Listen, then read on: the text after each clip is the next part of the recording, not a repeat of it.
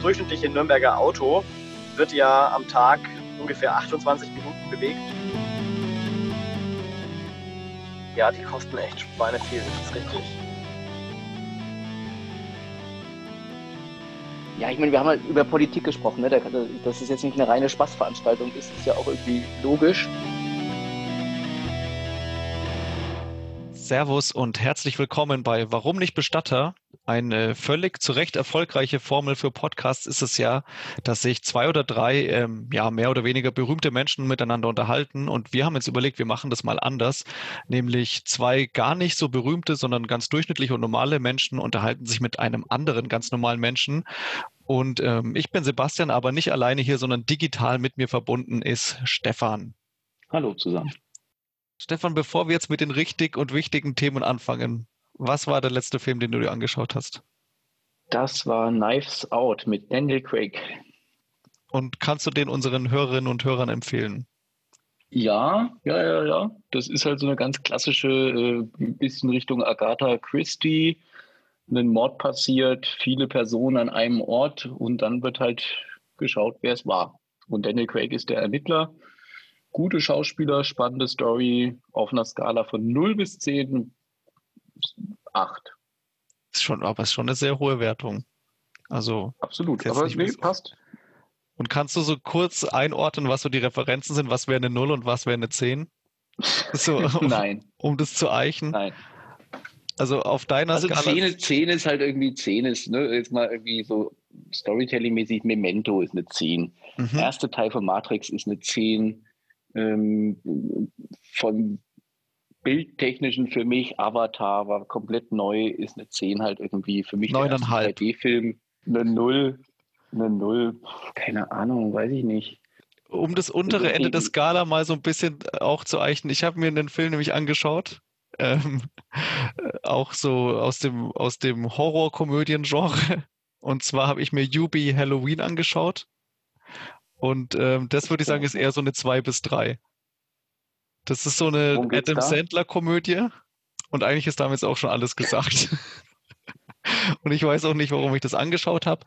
Ähm, ja, ich meine, wer Adam Sandler mag, wird auch Yubi Halloween lieben. Aber war Platz 7 an dem Tag auf Deutschland in, Net, äh, in Deutschland auf Netflix. Von daher echt großartig. Aber würde ich sagen, ist mehr so eine 2 bis 3.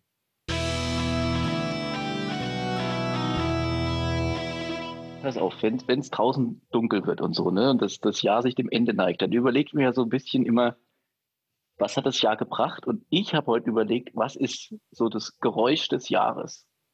So wie, aber meinst du jetzt so wie, wenn man ein Geräusch raten muss, so eine Kühlschranktür? Oder? Nee, was ist das Geräusch des Jahres? Was macht, was macht 2020? Welches Geräusch ist 2020? Das ist echt, boah, das ist, ja, ist ja eine das ist total einfach. Das ist total erstens klar und total einfach und es gibt genau also ein Geräusch das ist jetzt, Jahres. Genau, ich wollte gerade fragen, das ist jetzt auch nicht so eine offene Frage, wo so jeder für sich was, sondern es gibt eine richtige Antwort. Ja, das ist so wie so, ja, ja, vielleicht kann man auch drüber diskutieren, aber das ist eindeutig ein Geräusch des Jahres. Und du kennst das, also du hast es auch schon rausgefunden. Ja. Und was ist dein Geräusch des Jahres? Ich sage es auf jeden Fall, sage also ich. Ich, ich habe mich jetzt zum ersten Mal damit befasst, jetzt vor einer Minute ungefähr. Ähm, deswegen, ich wüsste jetzt nicht so, was für mich das Geräusch des Jahres ist. Es war halt, war schon ein sehr seltsames Jahr mit irgendwie dann auch weniger Geräuschen, als man es gewohnt Alter, ist. Deswegen. Es geht ums Geräusch des Jahres. Ja, aber ich will jetzt auch nichts Falsches sagen, weil es gibt ja offenbar eine richtige Antwort. Okay, ich sag's. Also, was auf das Geräusch des Jahres ist ganz eindeutig das Haustürklingeln. Das Geräusch des Jahres ist Haustürklingeln. Ja, das. Ähm, Oder gibt's? Ja. Oder? Ja, ich, ich finde es gerade ganz passend, weil wir ähm, heute schon mehrere Videokonferenzen hatten, die mit Haustürklingeln unterbrochen wurden. Und es stimmt, das ist sehr bezeichnend ähm, für dieses Jahr. Aber vielleicht auch es nur in unserer Büroarbeiterbubble. Nein, nein, nein, nein. Es gibt nichts, was das Jahr so beschreiben kann wie Haustürklingeln. Ganz eindeutig. Das ist aus meiner Sicht Geräusch des Jahres. Von allen Haustürklingeln, die du hast, wie viele davon sind Lieferdienstsachen? So prozentual? Naja, ich wohne ja in einem Reihenhaus, ne, also 90 Prozent. Ja, ich würde auch sagen, so auf, also auf jeden Fall 90 Prozent sind, sind halt äh, Zustellservices für mich oder andere Bewohner des Hauses. Bei uns ist aber auch so, bei uns klingelt aber auch, klingelt aber auch der, der, der, der, der Wanderzirkus ums Eck und hat so, so einen verdreckten Esel dabei und dann sollen wir dem sein Futter bezahlen. So, so Leute klingeln bei uns. Oder ähm, Christen klingeln bei uns, die Christen. uns nochmal dann die Bibel, ja, die Bibel schenken wollen.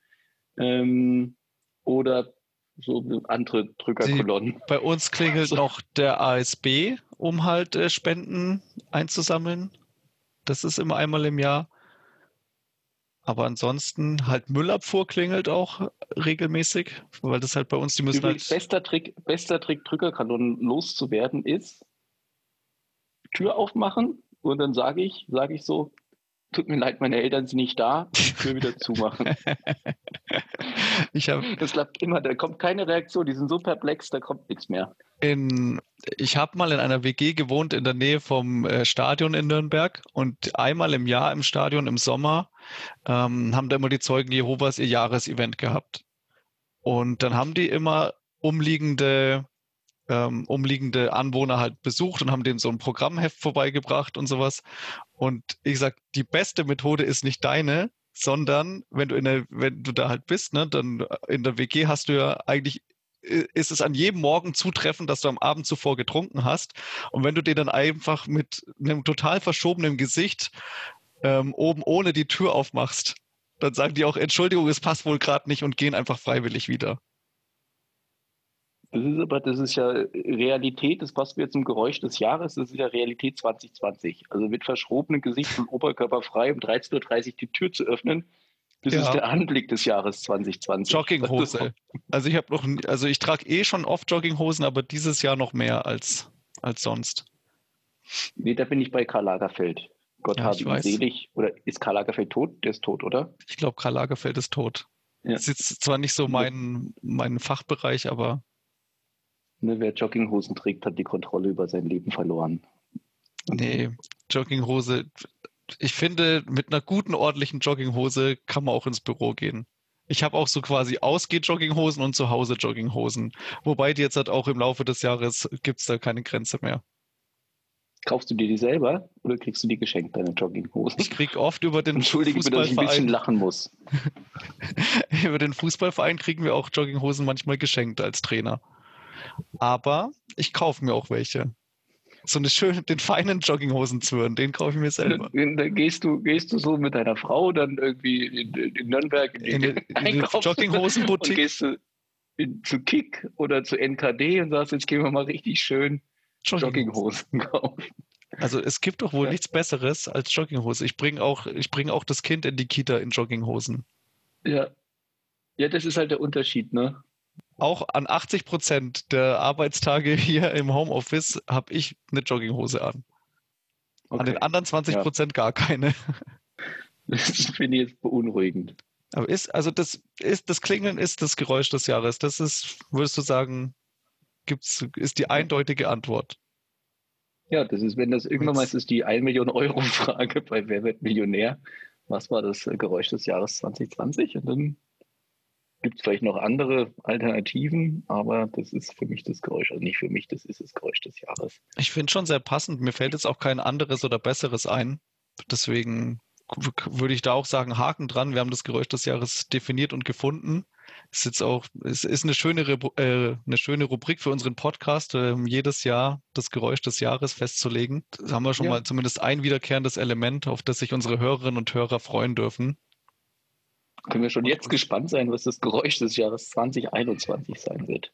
Die, die Spritze, ich die sage, in die Haut ich, geht. Ich kann es jetzt schon. Wollte ich, ja, genau, es ist das Geräusch eines Pflasters, was sich unter Schmerzen ja. von der Haut löst. Das wollte ja. ich gerade auch vorschlagen. Entweder die einstechende Spritze oder halt das Pflaster. Ja.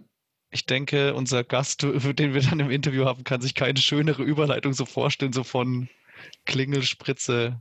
Klingelspritze Politik. Legen wir einfach los. Also wenn man über unseren ersten Gast so ein bisschen im Internet recherchiert, dann fallen mir zumindest drei Punkte ein. Das ist irgendwie Politik, Sport und auch Style. Und über all diese Punkte wollen wir gerne auch mit ihm reden. Und deswegen sage ich herzlich willkommen, Nasser. Super, dass du da bist. Und vielleicht zum Einstieg ganz kurz ein paar Worte zu dir. Stell dich doch einfach mal ein bisschen vor. Ja, hallo, grüßt euch. Vielen Dank für die Einladung. Nasser Ahmed ist mein Name. Ich bin jetzt 32 Jahre alt, in Nürnberg sehr lange jetzt schon aktiv. Seit 2014 spätestens auch äh, ja, formal im Stadtrat ähm, gewählt für die SPD und dort seit 2014 eben zuständig für das Thema Sport. Ich glaube, deswegen kamt ihr auch äh, darauf, dass ich irgendwie mit Sport zu verbinden bin, weil über meinen amateursportlichen, äh, meine amateursportlichen Auftritte bei der DJK Falke oder Zabo Eintracht, wo ich auch lange Jahre Fußball gespielt habe, da bin ich jetzt wahrscheinlich nicht stadtweit bekannt. ähm, aber ich nehme das Kompliment mit dem Style einfach mal gerne auf werde ja auch häufig als der bestangezogene Stadtrat bezeichnet. Ähm, ich glaube aber, das ist eine Scheinkorrelation, einfach weil ich auch ja, jetzt lange Jahre der jüngste, das jüngste Mitglied im Stadtrat war. Und so, ähm, du bist am besten angezogen, musst jetzt mal sagen, wenn jemand dich noch nicht gesehen hat, du hast ja schon ein bisschen ausgefallenere Hemden mal, ein bisschen so einen extrovertierten Style, ähm, hat, also bewusst oder ist es einfach so dein Ding oder wolltest du damit auch ein bisschen dann auffallen? Na, ich mag eigentlich farbenfrohe Kleidung gerne. Ähm, das, äh, ich finde es einfach langweilig, wenn man, äh, wenn alle, einem, also Männer sozusagen im Business-Bereich einfach ein blaues, mittelblaues Sakko und ein weißes Hemd anhaben. Finde ich irgendwie langweilig und deswegen habe ich das auch selten an, sondern habe auch mal ein rotes Sakko angehabt oder äh, habe auch farbenfrohe Hemden und ich würde mich jetzt dadurch auch nicht darüber nicht definieren in dem Sinn, aber äh, ja, im politischen Bereich sind Leute eher, habe ich jetzt gemerkt, schon konservativer auch äh, angezogen und deswegen sticht es vielleicht so ein bisschen, bisschen heraus. Du hast gesagt, du bist einer der jüngsten Stadträte. Wann ist denn dieser Wunsch entstanden? Also warst du irgendwie schon immer Klassensprecher und hast dich immer schon engagiert? Wann wusstest du, Politik ist was, was dich interessiert? Vielleicht das erste und dann als zweites. Und wann bist du so auf diese SPD gekommen? Ja, dass ich gut mit Menschen kann und auch häufig zum Klassensprecher gewählt wurde. Das war schon relativ früh der Fall. Ich war ja an der Scharrer Grundschule und am Martin-Behem-Gymnasium. Ähm, daher kenne ich auch Sebastian, kann man ja spoilern an der Stelle. Ähm, ich glaube, wir kannten uns, tatsächlich kannten wir uns erst aus dem Fußballverein und später aus der Schule. Ah, ja, da hast und, also, du, stimmt, und, stimmt. Und genau genommen heißt das, wir kennen uns nämlich schon seit äh, 21 oder 22 Jahren. Das ist ja der Wahnsinn. Das, äh, langsam wird man auch alt. Ja das, ja, das ist schon eine lange, lange Zeit. Richtig. Ja, und da, ich weiß auch nicht, also ich habe halt immer schon gerne auch geredet, was mir den einen oder anderen Hinweis und Verweis eingebracht hat, aber hatte auch den Vorteil, dass meine Mitschüler ähm, da auf mich vertraut haben und gemeint haben, ne, als Klassensprecher, da kommt ja das Wort Sprechen auch vor, ähm, da würde ich irgendwie guten Job machen und dann wurde ich da auch immer wieder wiedergewählt, war auch äh, dann Kollegstufensprecher bei mir in der Schule. Ähm, und als dann, als ich dann das Abi fertig hatte, habe ich einfach auch gemerkt, dass mir eigentlich mein Leistungskurs Soziologie, wo Politik auch eine große, wichtige Rolle gespielt hat, dass mir das am meisten gefallen hat und dann hatte ich ein paar Monate frei, so zwischen Abi und meinem Politikwissenschaftsstudium. Äh, und habe mir vorgenommen, bei ein paar Parteien vorbeizuschauen, weil ich dachte mir, okay, wenn man für Politik interessiert ist, dann wäre es nicht verkehrt, äh, in der Partei vielleicht sich zu engagieren. Und habe die Terminkalender von verschiedenen Parteijugenden angeschaut. Und siehe da, die erste, die sich getroffen haben, waren die Jusos in Nürnberg, die Jugend der SPD. Und ja, bin ich hin und bin ich gleich hängen geblieben. und das ist eigentlich auch schon alles mehr oder minder, weil die Menschen, die ich da getroffen habe, waren echt cool. Die waren nämlich nicht so verklemmt oder wie soll ich sagen, die waren jetzt nicht so spießig, wie ich mir das jetzt vorgestellt hatte, sondern echt eine coole Truppe, die halt interessiert war an Politik. Und dann bin ich da tatsächlich nicht mehr dazu gekommen, bei den Grünen, Linken oder wem auch immer vorbeizuschauen. Das heißt aber, es ist fast ein bisschen Zufall, ne? Wären irgendwie zuerst die Grünen gewesen, die Linken oder die Union oder so, dann, dann hätten auch die das sein können. Ja, weiß man nie, wie sowas dann ausgegangen wäre. Für mich war aber schon klar, einfach aufgrund ja, so meiner Erziehung auch, mein Vater war auch äh, politisch relativ interessiert und äh, engagiert auch ähm, und auch eher linksorientiert, äh, Also es wär, hätte jetzt nicht irgendeine Partei werden können, sondern es war schon klar, dass es ähm, eher so die SPD, die Linken oder die Grünen. Aber wie es dann genau ausgegangen wäre, könnte man gar nicht sagen. Ne? Das stimmt schon. Mich interessiert noch in der Schulzeit, wie ist denn das, wenn man da Schulsprecher, Kollegsprecher ist, kommt das bei den Mädels an oder ist es eher was, äh, äh, ne, wo man sagt, das ist der Nerd, der sich über den Vordergrund drängt? Dann auch noch, wenn wir sagen, so, so ein bisschen mit Style und sowas, ist das was, wo man dann Punkte macht oder ist es eher was, was nicht gut funktioniert? Kommt auf die Mädels an. ähm, also, ja, nee, kann ich jetzt schwer beantworten. Also, das war jetzt ich würde eher sagen, dass es nicht so cool rüberkommt. Zumindest damals, als ich in der Schule war, äh, war das jetzt nicht unbedingt das obercoole Ding. Aber es war jetzt nicht so wie Bücherratte, die ständig in der Bibliothek rumhängt und nur Bücher liest. Äh, ich glaube, das war vielleicht noch ein bisschen nerdiger. Aber ich würde sagen, wenn man jetzt darauf aus ist, bei den Mädels sehr beliebt zu sein, dann ja, gibt es andere Dinge, die man vielleicht in der Schule machen könnte. Aber du hattest, ja, vielleicht. du hattest ja dann damals schon die Kombination aus ähm, Sportler, und dann noch quasi Politprominenz als Schülersprecher. Also hast du ja ein attraktives Paket insgesamt abgegeben eigentlich. Ja, gutes, äh, äh, gute Frage. Das ist jetzt schon auch ein paar Jährchen wieder her. Tatsächlich, Abi habe ich ja 2009 gemacht, also schon ein paar Jahre jetzt auch wieder ins Land gegangen. Aber es ist, kann ich einfach nur jedem raten, ähm, wenn man wirklich was bewegen will, dass man sich ja, engagiert, einbringt. Ich erinnere mich daran, dass als ich damals Kollegstufensprecher war, dass ähm, dann eine große Diskussion bei uns an der Schule gab, weil Grundkurse in Physik äh, zum Kernkraftwerk in bei Schweinfurt gefahren sind, Grafen Rheinfeld. Und ja, das war dann weniger eine, eine, eine, Schulveranstaltung oder so, sondern mehr eine Werbeveranstaltung, kann man sagen, für Kernenergie. Und da haben sich viele beschwert. Dann habe ich damals so einen kleinen Protestbrief mit unterschrieben und wir haben durchgesetzt, dass äh, es eine Podiumsdiskussion an der Schule geben soll zum Thema auch die Gefahren der Kernenergie. Und das Ergebnis war am Ende, weil so eindeutig durchkam, dass man sowas nicht unterstützen kann. Ja, dass die Schule noch vor Fukushima dann entschieden hat, dass solche Reisen auch nicht mehr gibt. Da habe ich auch gemerkt, wenn man sich so zusammentut und wenn man was organisiert und auf die Beine stellt, dann kann man tatsächlich auch ja, so Entscheidungen seiner Schule beeinflussen, kann man auch was bewegen gemeinsam. Und auch das das ganz interessant, weil ich, ich bin ja in der ehemaligen DDR aufgewachsen und in der Tat haben wir relativ bald nach der Wende ähm, auch dieses Kernkraftwerk besucht. Und ich habe eine ganz andere Erinnerung dran, weil für mich war das so ein bisschen der goldene Westen. Da haben wir auch das erste Mal so, da gab es dann Schnittchen und Coca-Cola und Fanta für die Schülerinnen und Schüler, die da vorbeigekommen sind. Oha. Von daher ist meine Erinnerung eigentlich eine ganz positive an dieses Kernkraftwerk, aber natürlich aus ganz anderen Gesichtspunkten das bei dir jetzt gewesen das, ist. Das ist ja interessant, ja. Nee, das, ähm, ich muss auch zugeben, ich war ja selber gar nicht dabei. Ich war ja nicht in diesem Physik-Leistungskurs, der da, da mit dabei war, sondern mir wurde dann auch nur berichtet einfach. Und ich glaube, da haben sich dann auch ein bisschen die Zeiten geändert und weiß jetzt nicht, wann äh, das bei dir war, äh, aber zu, zu dem Zeitpunkt war ja dann schon also große Diskussionen und eine Jugend, die auch sehr, sehr stark gegen die Kernenergie eingestellt war. Deswegen vielleicht ein bisschen zeitlicher Unterschied auch. Ja, das war so 1992, 93 rum. Also das, ich glaube, da war das noch nicht das ganz große Thema. Ähm, aber lass uns aber kurz zurückkommen zu dem, zu dem Thema Politiker. Ähm, machst du das hauptberuflich jetzt? Und, wie, wie, und wenn ja, wie ist da so ein Tag? Und wenn nein, wie kriegst du das alles unter einen Hut? Nein, ich bin tatsächlich äh, ehrenamtlich Kommunalpolitiker. Als Stadtrat ähm, ist man Ehrenamtler. Man bekommt eine Aufwandsentschädigung. Das ist schon der Fall. Äh, aber es ist nicht so gedacht, dass man das hauptberuflich machen soll, sondern ähm, man hat eigentlich in der Regel einen Fulltime-Job oder Teilzeit. Viele meiner Stadtratskollegen arbeiten voll, äh, Teilzeit.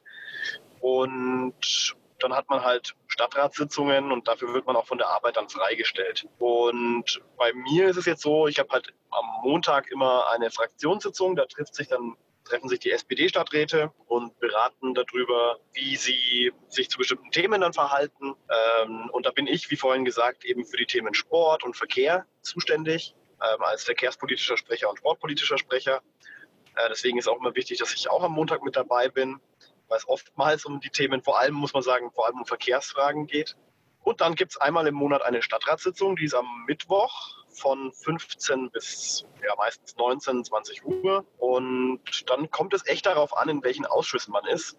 Ähm, ich bin in vier Ausschüssen insgesamt und die tagen teilweise monatlich, teilweise äh, quartalsweise und manchmal auch halbjährlich. Aber das ist tatsächlich so gedacht, als Stadtrat soll man einem ganz normalen Beruf nachgehen und dann das auch einbringen in die, ich nenne es jetzt mal, Nürnberger Vollversammlung.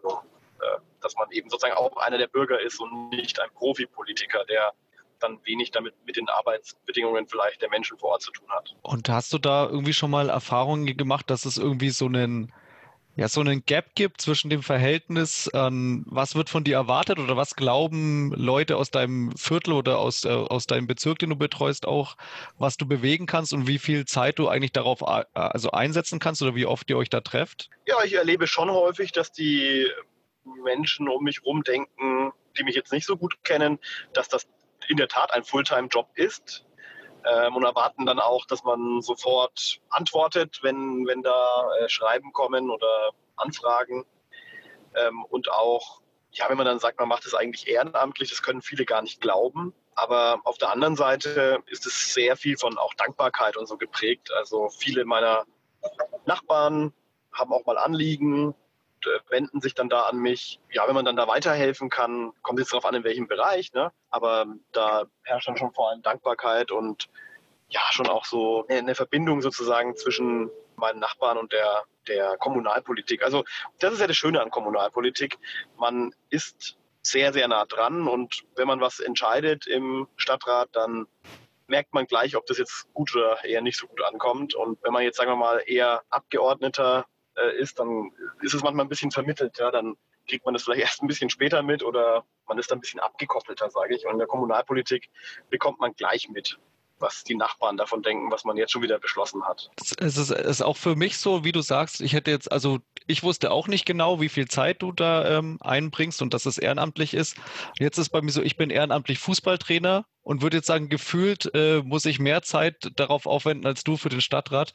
Ähm, und das stimmt, glaube ich, unterm Strich überhaupt nicht, weil du jetzt halt außerhalb der Sitzungen, schätze ich mal, auch noch viele Termine hast und auch äh, bestimmt wahnsinnig viel auch Mails und was auch immer bekommst, oder? Ja, also das waren jetzt tatsächlich die Pflichtveranstaltungen, von denen ich gesprochen habe.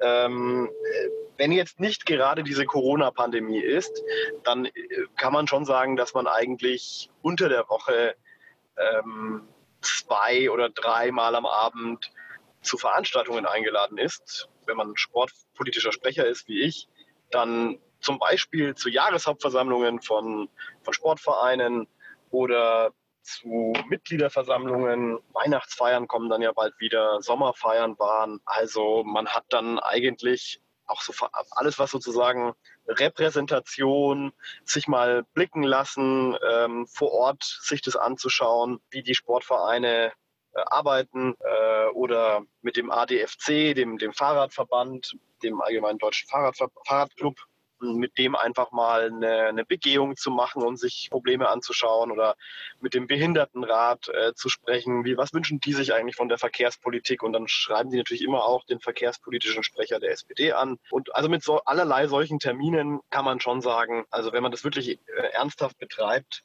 äh, und das tue ich auch, dann ist es eher so ein Teilzeitjob obendrauf. Und nachdem ich ja auch einen Fulltime-Job äh, in Anführungsstrichen auch noch habe, also das mache ich ja auch, ähm, dann äh, kann man sagen, hat man am, ja, am Abend äh, und auch am Wochenende doch genug noch mit dem Ehrenamt zu tun. Also ich würde sagen, so 15, 20 Stunden kann man da schon auch aufbringen in der Woche. Du hast ja gesagt, dass dir der Kontakt zum Bürger echt wichtig ist und auch so, dass es deswegen auch gut ist, Stadtrat zu sein und auch ehrenamtlich. Wie sehr nervt sich dann, wenn der Kanzlerkandidat von deiner Partei dann solche Sprüche macht, dass er mit 15.000 Euro Monatseinkommen eher noch zur Mittelschicht vielleicht gerade gehört und sich nicht als reich und äh, sehr gut Verdiener sieht. Nervt dich das? Wirst du darauf angesprochen? Ja, habe ich schon mitbekommen. Hat mir, hat mir mein Umfeld schon gesagt, was es davon hält. Äh, ziemlich, ziemlich uncool. Ähm, ich kenne Olaf Scholz übrigens auch. Ich kenne ihn als sehr besonnenen Menschen. Ich glaube, es war ein verunglückter Scherz, was ich jetzt so verstanden habe. Das war irgendwie eine Anspielung auf Herrn Merz, der sich ja mit seinem Vermögen, das er da angehäuft hat über die Jahre, der sich ja als äh, obere Mittelschicht oder so definiert hat. Ähm, und ja, der Olaf Scholz als Finanzminister gehört definitiv zu den Einkommensreichen in diesem Land. Was ich übrigens auch gut finde, äh, dass unsere Spitzenpolitiker, die Repräsentanten unserer Staates, dass die so gut ähm, entlohnt werden, nicht wie in irgendwelchen Bananenrepubliken dann äh, anfällig sind für irgendwelche Bestechungsmittel und so weiter, sondern die sollen unabhängig sein dadurch, die sollen sich da keine Sorgen machen müssen und ähm, die verhandeln ja auch mit Bankmanagern, äh, mit Industriemanagern, die locker dann wirklich nochmal das fünf- oder sechsfache verdienen. Ähm, da ist es dann schon wichtig, dass wir auch, um gute Menschen an unsere Staatsspitze zu bekommen, die ähm, müssen wir die auch entsprechend entlohnen. Äh, ich finde nicht, dass sie jetzt mehr verdienen müssen. Ich finde es okay, aber solche Aussagen, ja, das muss jetzt nicht unbedingt sein. Fand ich jetzt unglücklich, ähm, wie man das jetzt ausspricht. Also kann man auch sagen, es war jetzt doof, aber also ich fand es einfach unglücklich. Ich glaube, es war ein Witz, aber der kam nicht gut an. Und hast du selber Bock, also oder, oder Ambition auch mal in, in, so eine Richtung, also natürlich jetzt Kanzlerkandidat ist jetzt ein bisschen sehr weit weg vielleicht, aber irgendwie über den Landtag, Bundestag. Ich meine, die Gabriele Heinrich hat es vorgemacht, ja auch direkt aus Nürnberg in den Bundestag. So, so, es kann ja funktionieren. Ist es was, was du dir für die Zukunft vorstellen kannst? Ich denke, das ist nichts, was man planen kann. Aber ich bin jetzt stellvertretender Vorsitzender der Nürnberg SPD und bin jetzt seit sechs Jahren im Stadtrat in Nürnberg. Also ich würde sagen, ich lasse es jetzt mal auf mich zukommen, aber aktiv planen würde ich das nicht.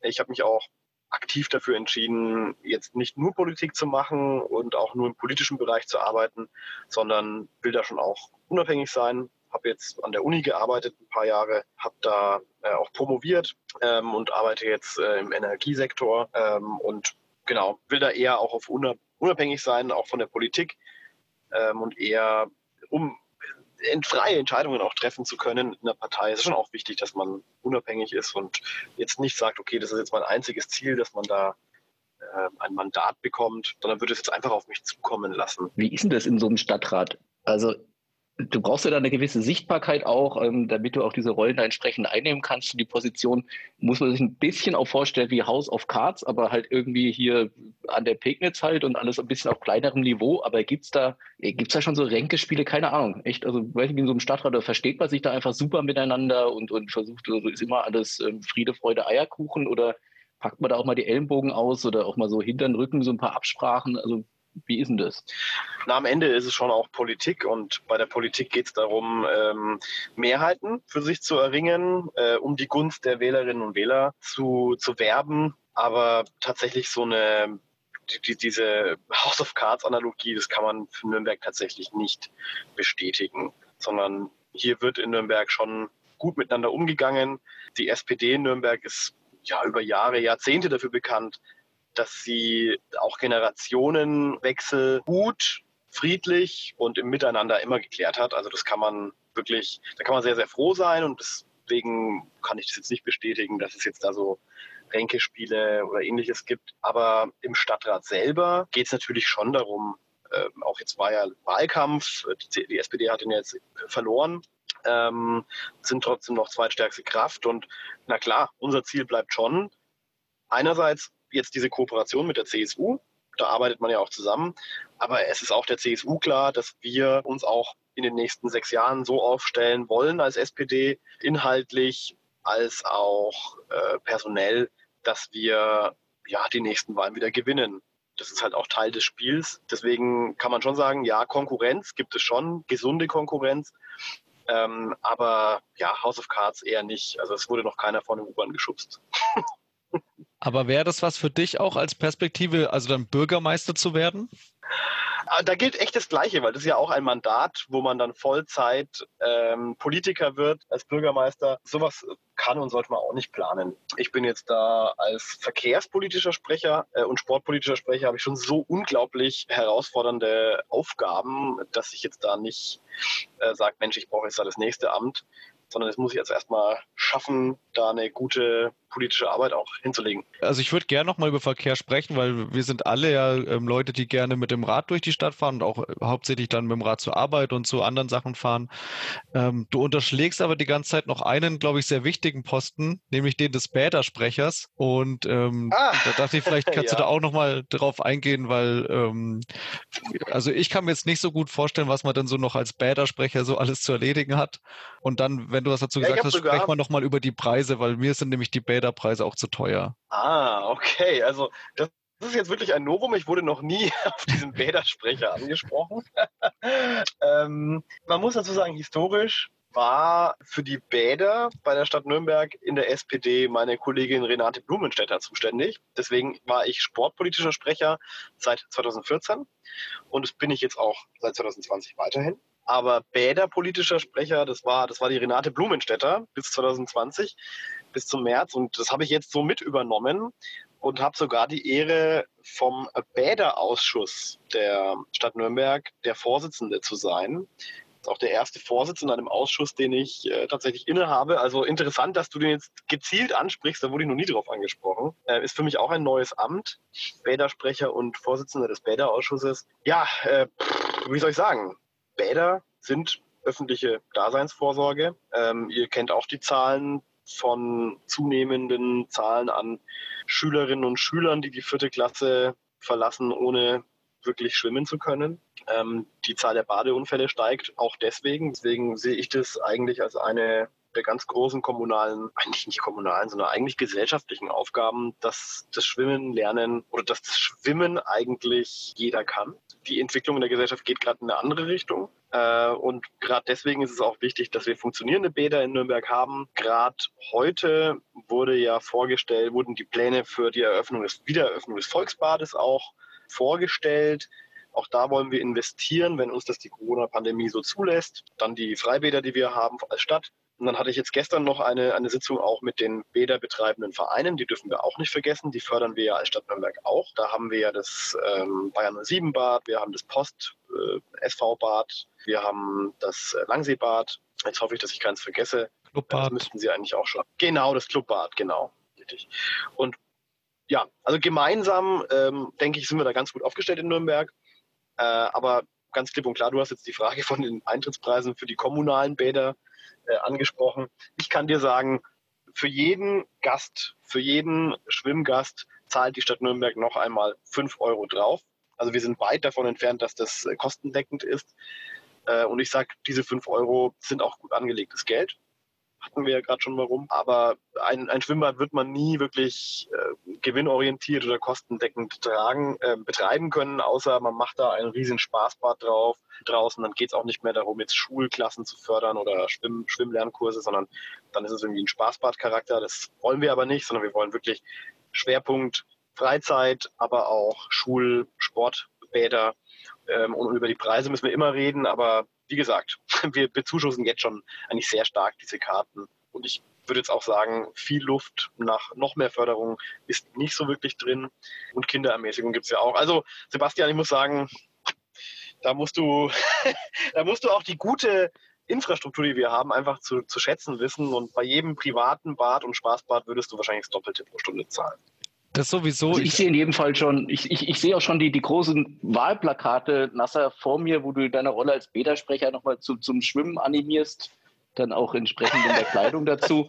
Aber vielleicht mal die Frage, wenn wir wieder auf das Thema Verkehr zurückkommen, was würde denn auf deinem Wahlplakat stehen, so die drei Slogans, ähm, wenn es um das Thema Verkehr, Verkehrspolitik geht? Gemeinsam für mehr nachhaltigen Verkehr, ähm, mehr Platz in der Stadt für den Menschen statt für Autos was könnte man noch als dritten?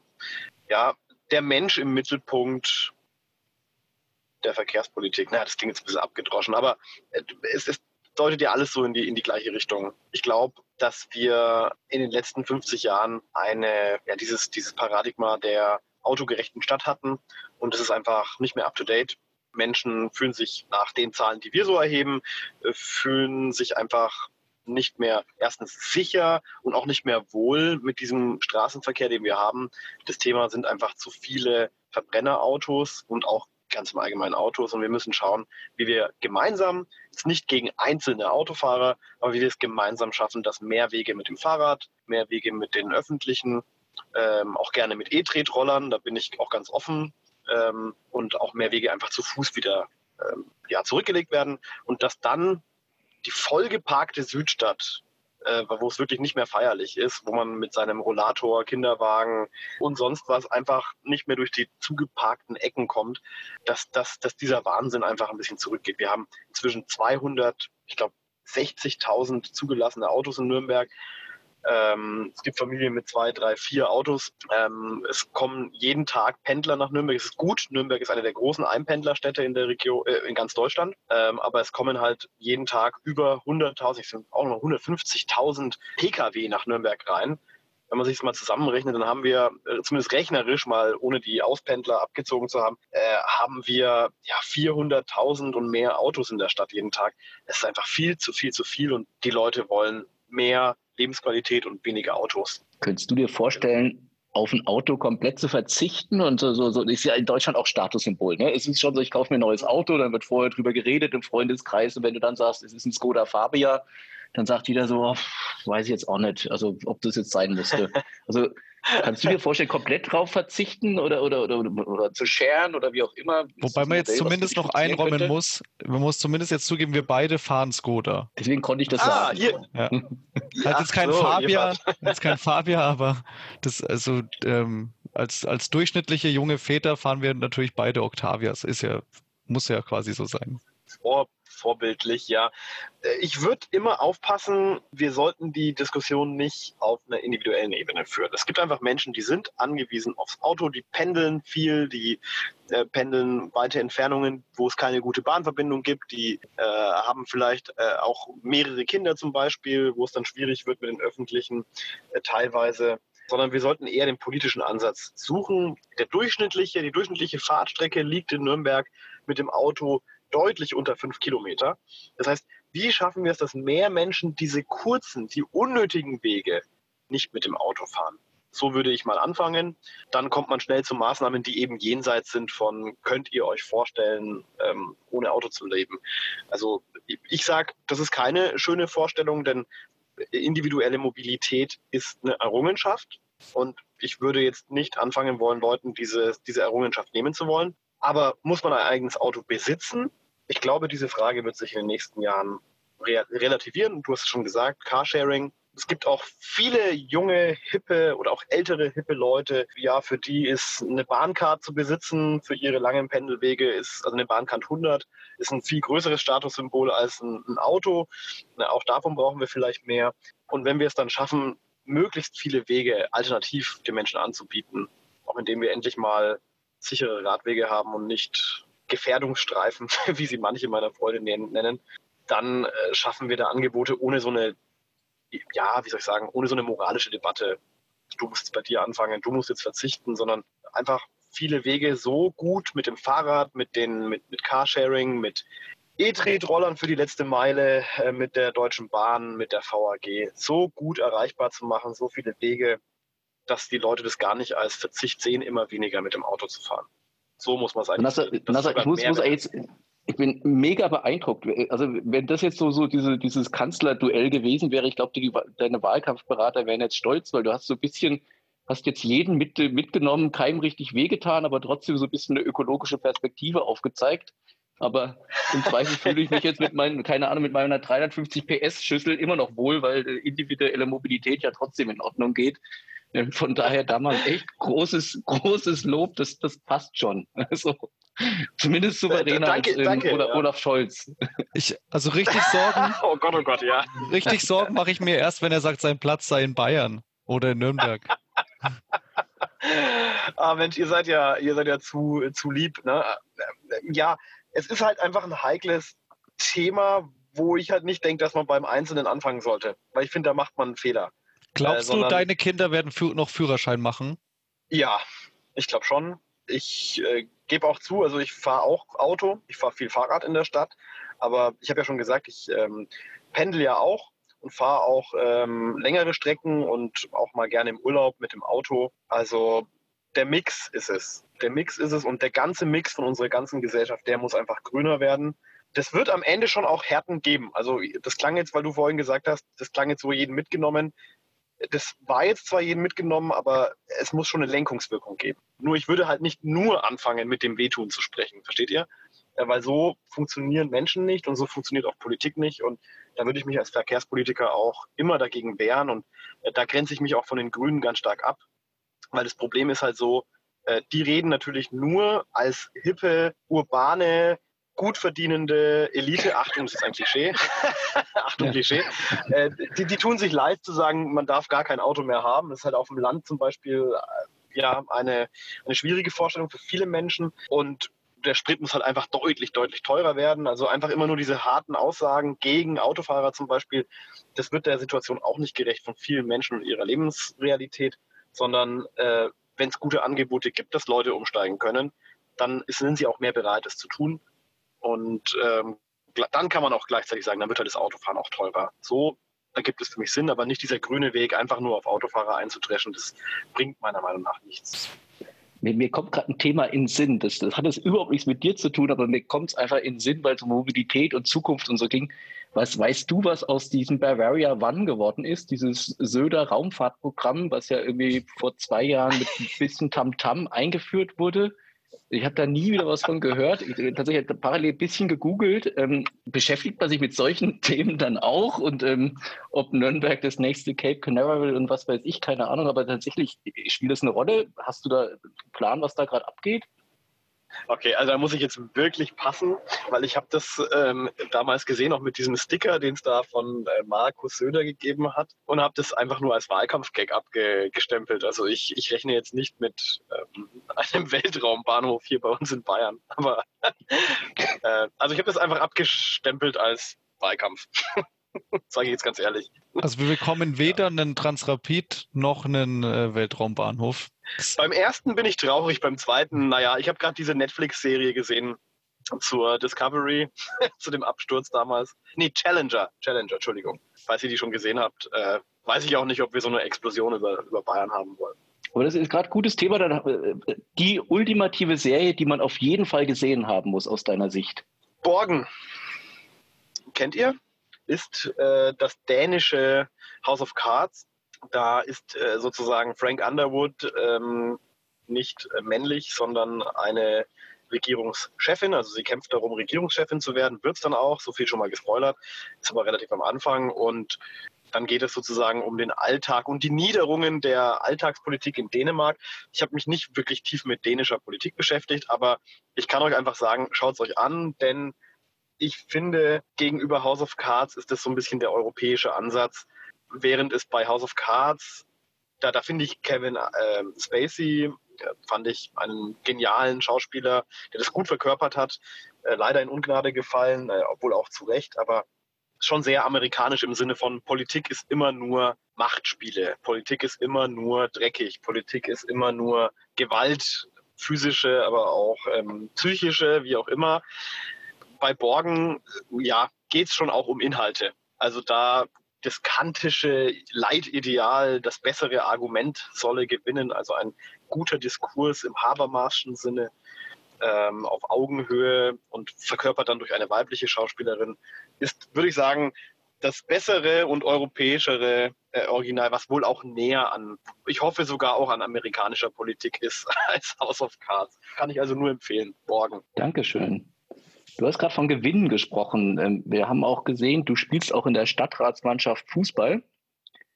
Mhm. Spielt man dann gemeinsam, also spielen dann die SPD-Kolleginnen und Kollegen gegen die, die CSU-Kolleginnen und Kollegen oder, oder ist das eine gemischte Mannschaft und sind da Frauen mit dabei? Ja, zumindest Farben gemischt, aber Frauen habe hab ich leider noch nicht dazu überreden können. Aber tatsächlich, wir spielen mit den mit den CSU-Lern. Hättet ihr jetzt gar nicht geglaubt, oder wie? Was uns, ich glaube, was uns ja, eher noch interessiert ist, dürfen auch zum Beispiel AfDler mitspielen dann. Oh, das sind ja böse Fragen. ihr wisst, dass wir gerade einen Rechtsstreit als Stadt Nürnberg haben ähm, äh, zum Thema, ob die in den Ausschüssen auch jemanden, jemanden in den Ausschuss entsenden dürfen. Also sage ich jetzt mal nichts dazu. Hat sich noch ja, keiner Die Stadtratsmannschaft ist ja, ist ja kein Ausschuss. Weil wir hätten dann so die Frage wäre auch gewesen, du stehst also quasi, hast zwei Optionen vorm Tor und würdest du jetzt lieber den SPD-Kollegen anspielen, der vielleicht, von dem du weißt, der ist gar nicht so richtig gut und steht vielleicht ein bisschen weiter weg vom Tor oder den AfD-Kollegen, der im Prinzip freie Schussbahn fünf Meter vom Tor. Ne, das, das wäre jetzt die Frage gewesen, aber die müssen wir jetzt dann halt zurückziehen, natürlich. Ja, das sind ja, das sind ja mal Fragen. Also, das ist ja, ähm, jetzt kommt, Achtung, die diplomatische Antwort: Man sollte Sport und Politik nicht so vermischen. Das ist halt auch gerade in Nürnberg ein sehr heikles Thema, Nasser, weil wir haben ja gerade von unserem ja, großen Sportverein ja. ähm, eine Fangruppierung, die, die es ja schon sehr explizit äh, Sport und Politik vermischt hat, auch auf nicht so positive Art und Weise. Oh ja. Ähm, weil da die Ultragruppierung aus Nürnberg hat ja den, ähm, den Tod eines, ja, eines Fans, der aber auch sehr aktiv in der Nazi- und NSU-Szene war, ähm, betrauert, wo man auch sagt, du, du, also Fußball kann nicht immer so tun, als wäre er unpolitisch, denn dafür ähm, ist er zu politisch. Ja, ja, das, auch, das ist auch immer meine, meine, ah, meine Position an der Stelle. Das ist schon richtig. Ähm, ich finde es deswegen ganz wichtig, dass ähm, der erste FC Nürnberg, aber auch der DFB in den letzten Jahren dann doch immer wieder äh, Positionen bezogen haben. Ich hätte mir das ein oder andere Mal gewünscht, dass vielleicht noch mehr ähm, und auch deutlicher und klarer. Äh, und da bin ich voll, voll bei dir. Also Sport verbindet Kulturen, Sport bringt Menschen zusammen. Aber manche Idioten und manche auch Ewiggestrige, die nutzen den Sport eher für das Trennende und äh, versuchen Menschen auszugrenzen äh, und für ihre Hassbotschaften zu, zu missbrauchen. Und äh, da sollte es keine Neutralität, also geg gegenüber so etwas gibt es keine Neutralität. Ähm, da bin ich voll und ganz bei dir. Ja, was ist jetzt in dem Einzelfall? Da bin ich jetzt auch gar nicht so im Detail drin, muss ich jetzt echt zugeben. Ähm, aber solche Leute gehören meiner Meinung nach nicht in eine Fernkurve, sondern rausgeschmissen. Du hast gerade schon Hass und so angesprochen. Ähm, du bist ja auch auf Facebook, Instagram, glaube auch Twitter aktiv. Erstens, warum machst du das? Ähm, wie ist da auch der Aufwand und wie nimmst du so diese Diskussions- und Debattenkultur wahr? Also da wird ja viel auch von Verrohung gesprochen etc. Ähm, wie nimmst du das wahr und wie gehst du auch mit Kritik um oder auch mit, mit Kommentaren, die einfach über das normale Maß hinausgehen? Na, es hat sich schon gezeigt, dass seit 2015 mit dieser äh, Flüchtlingsbewegung beziehungsweise mit der Zunahme der Zahlen, äh, dass da ein Diskurs entgleist ist und plötzlich Dinge wieder sagbar sind, die einfach über Jahrzehnte zu Recht nicht mehr sagbar waren. Mm, das hat sich jetzt wieder verstärkt äh, und es gab ja auch einige gute Dokumentationen, kürzlich auch bei ProSieben äh, zum Thema, ja, wie in dem, in sozialen Netzwerken sich neue rechtsextreme, äh, ja, neue rechtsextreme Gruppierungen da, äh, ich sag mal, Menschen aus der Mitte versuchen zu erreichen, in einem Ausmaß, wie es früher nicht möglich war. Und da spielt natürlich auch die AfD eine große Rolle, weil sie sich bürgerlich gemäßigt gibt, aber de facto einen weiten Teilen rechtsextremes Menschenbild und Politikbild vertritt. Und ich finde, das merkt man schon bei den, in den Social Media, auch bei mir. Ähm, jetzt weniger in persönlichen Angriffen jetzt auf mich, die, die gab es schon auch immer mal, äh, so nach dem Motto, ja, gehen Sie dahin, wo Sie herkommen oder Sie haben keine Ahnung von unserer Kultur. Also solche Leserbriefe gab es ja auch tatsächlich schon mal, äh, schon länger her. Aber man merkt einfach so diese entgrenzte Sprache, dass man jetzt vom Flüchtlingspack oder ähm, ja, andere Begriffe einfach, dass, dass bestimmte Dinge plötzlich wieder in Social Media von Leuten nicht anonym im Internet, sondern unter ihrem Klarnamen, äh, unter Postings von der SPD, Postings von mir geschrieben werden, wo man sich schon fragt, was ist da eigentlich in den letzten zehn Jahren kaputt gegangen, dass sowas wieder geht. Also dass Leute sich sowas trauen, dass Leute das auch ernst meinen. Und jetzt gerade in Verbindung mit dieser Corona-Pandemie sieht man ja auch, wie weit die Entgrenzung schon geht, dass Leute einfach für in Anführungsstrichen, um, um eine Maske nicht tragen zu müssen, in Anführungsstrichen für die Freiheit, ähm, mit härtesten Nazis und Rechtsextremen versuchen, den Reichstag zu stürmen. Also wer hätte sich sowas ausgemalt? Ähm, und das darf man auch nicht unterschätzen, sondern ist eine große, große Gefahr. Und das sieht man tagtäglich auf den Social Medias. Und dann, ja, gut, was das dann genau heißt, Vielleicht habt ihr ja Vorschläge oder Ideen, was man da dagegen tun kann. Aber äh, ich finde erst einmal die Einsicht, dass da Handlungsbedarf besteht. Das müsst, müsst jetzt der Letzte verstanden haben, glaube ich. Und ähm, also Lösungsvorschlag habe ich natürlich keinen. Und wenn irgendjemand den hätte, glaube ich, würde man es ja auch anders machen. Aber ähm, mich lässt das auch immer sehr, sehr ratlos einfach zurück. Ähm, weil, weil ich halt dieses ganze Menschenbild oder halt den, den Hass von Mensch zu Mensch einfach prinzipiell gar nicht verstehen kann. Ja, ich meine, dazu kommt ja die Komponente noch, dass es natürlich so unheimlich schwierig ist, weil natürlich der Diskurs wichtig ist über die Themen. Allerdings natürlich auch mit jedem Diskurs im Social Web gibt man den Themen halt wieder Raum. Und das ist ja insbesondere auch, auch von der AfD ja eine Methode, sich immer wieder in den sozialen Netzwerken ähm, mit ihren Themen zu positionieren und auch ähm, einfach mit, mit krassen Aussagen dann auch zu, auch zu diffamieren, damit wieder über die AfD geredet wird und ihre Themen. Und manchmal ist es dann vielleicht besser, auch einfach zu schweigen und auch diesen, diesen, diesen Quatsch dann nicht noch zu teilen oder zu kommentieren. Andererseits ist es natürlich, ne, wenn ich schweige, mache ich mich, ne, hat man früher schon, macht, macht man sich halt ein Stück weit mitschuldig. Und das ist dann in dem Fall einfach schon auch ein Dilemma. Und insbesondere denke ich ja. mir auch, als wenn man eine politische Position hat. Ne? Ich, also ist Schweigen natürlich fast gar keine Möglichkeit. Also. Nee. Aber es ist so eine Mischung wahrscheinlich am Ende, ne? dass man sich nicht auf die, Dis die, die, die, die, Diskussionen von oder die Diskurse von der AfD einlässt, aber äh, man muss an den entscheidenden Stellen einfach schon widersprechen. Weil ich hab, ja. Ähm, auch, ja. Ja, nee, ich, ich dachte, du wärst, also äh, sag, sag noch fertig.